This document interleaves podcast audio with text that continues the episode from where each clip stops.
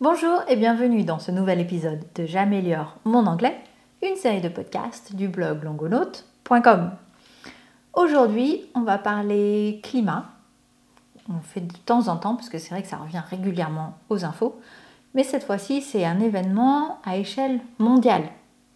Peut-être y avez-vous participé, peut-être en avez-vous entendu parler, ou alors ce sera peut-être nouveau pour vous et ça peut très bien vous intéresser. Pour moi, c'est nouveau, j'avoue. Je vous en dis plus dans un tout petit instant. Alors, quand on se met à parler climat, c'est vrai qu'on peut très bien aller à travers, euh, on peut parler d'événements, de, de manifestations, d'événements particuliers en un point précis. Ce qui est très chouette au sujet de cet article, c'est vraiment, comme je le disais, à échelle mondiale. Le titre de l'article, Millions to turn off lights for Earth Hour Tonight. C'est un article qui date de 2011. J'ai fait pas mal de coupures pour le raccourcir. Euh, vous pourrez voir l'article complet dans Wikinews, puisque c'est là que j'utilise tous les articles. Je retrouve tous mes articles pour les podcasts. Le lien vers cet article se trouve comme d'habitude dans l'article langonote.com qui correspond à cet épisode particulier. Alors effectivement, ça date de 2011. Je vous avoue que j'ai j'en ai peut-être entendu parler, mais pas plus que ça. Ça m'a pas marqué plus que ça. Mais je trouve que c'est une très chouette initiative. Je vous en dis plus, euh, je vous donne le vocabulaire, ça vous aidera un petit peu à anticiper de quoi on va parler si vous ne connaissez pas encore Earth Hour. Awareness, prise de conscience. A commitment, un engagement. To go beyond, aller au-delà. To emphasize, souligner, mettre en évidence. To go all out, tout donner, c'est vraiment fait la totale. To go all out. A landmark, un bâtiment historique ou ça peut être une statue, quelque chose qui vraiment est très marquant, comme Big Ben à Londres par exemple. To tackle, s'attaquer à. The involvement, l'implication. On passe tout de suite à la lecture un peu lente de cet article. Essayez de. Il y a pas mal de lieux euh, à mi-chemin dans l'article. On donne beaucoup de lieux dans le monde, justement, c'est landmarks. Peut-être pourrez-vous en retenir un certain nombre ou tous. Ce qui est vraiment très chouette, c'est que ça nous fait un petit peu voyager et ça nous montre à quel point c'est à échelle mondiale. Millions to turn off lights for Earth Hour tonight. The Worldwide Fund for Nature, WWF, organizers of the fifth annual Earth Hour, is asking people all over the world to turn off lights tonight from 8:30 to 9:30 p.m. local time in support of energy conservation and awareness of climate change. In a statement on their website, the WWF said, Every year, Earth Hour asks individuals, businesses, and communities worldwide to show their commitment to the environment.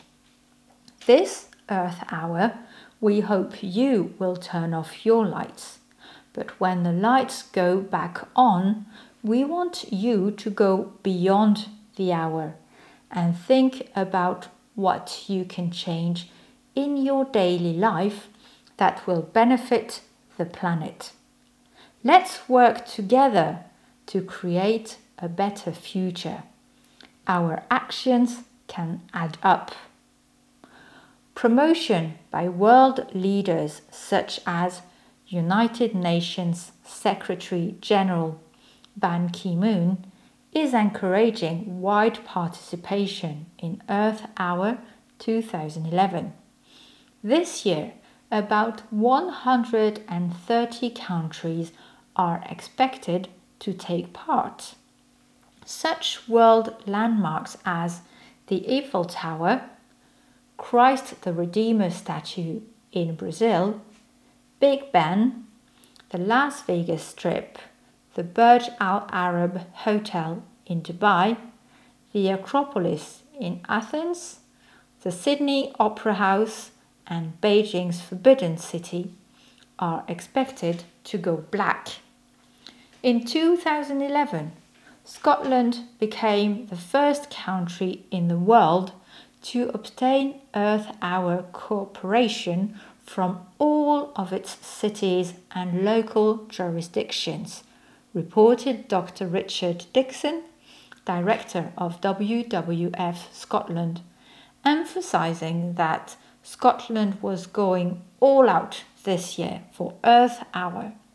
He said, with record support from cities, local authorities, iconic landmarks, schools, and other organisations, people will be left in no doubt that Scotland cares about tackling climate change.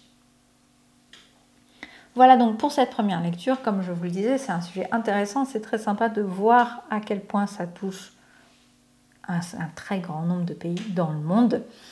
Pour ce qui est de l'Écosse, le dernier paragraphe, c'est aussi particulièrement intéressant. Si vous n'avez pas compris tous les détails, prêtez un peu plus attention à cette partie-là à la deuxième lecture.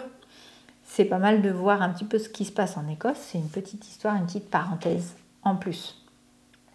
Avant de passer à la deuxième partie de l'article, euh, de l'épisode, avant de passer à la deuxième partie de l'épisode, je vous le rappelle, si ça vous plaît, partagez, faites connaître autour de vous. Si vous allez à des cours d'anglais, bah, faites connaître à vos camarades de classe.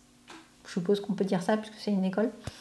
Euh, faites connaître un maximum autour de vous et plus on est de fous, plus on rit, plus on pourra continuer ces articles qui, je l'espère, vous aident à améliorer votre compréhension orale. Si vous avez des suggestions, bah, vous pouvez me contacter via le site langonote.com. Il y a une page contact ou alors à travers les commentaires pour chacun des épisodes. On continue comme d'habitude, je vous redonne le vocabulaire, on enchaîne sur une lecture un peu plus rapide de l'article et on termine par la question en anglais. C'est parti. Awareness, prise de conscience. A commitment, un engagement. To go beyond, aller au-delà. To emphasize, souligner. To go all out, tout donner, faire la totale. A landmark, un bâtiment historique. To tackle, s'attaquer à. The involvement, l'implication. Millions to turn off lights for Earth Hour tonight. The Worldwide Fund for Nature, WWF, organisers of the fifth annual Earth Hour, is asking people all over the world to turn off lights tonight from 8:30 to 9:30 p.m. local time in support of energy conservation and awareness of climate change. In a statement on their website, the WWF said, Every year, Earth Hour asks individual businesses and communities worldwide to show their commitment to the environment. This Earth Hour, we hope you will turn off your lights. But when the lights go back on, we want you to go beyond the hour and think about what you can change in your daily life that will benefit the planet. Let's work together to create a better future. Our actions can add up. Promotion by world leaders such as United Nations Secretary General Ban Ki moon is encouraging wide participation in Earth Hour 2011. This year, about 130 countries are expected to take part. Such world landmarks as the Eiffel Tower, Christ the Redeemer statue in Brazil, Big Ben, the Las Vegas Strip, the Burj Al Arab Hotel in Dubai, the Acropolis in Athens, the Sydney Opera House, and Beijing's Forbidden City are expected to go black. In 2011, Scotland became the first country in the world to obtain Earth Hour cooperation from all of its cities and local jurisdiction, reported Dr. Richard Dixon, director of WWF Scotland, emphasising that Scotland was going all out this year for Earth Hour.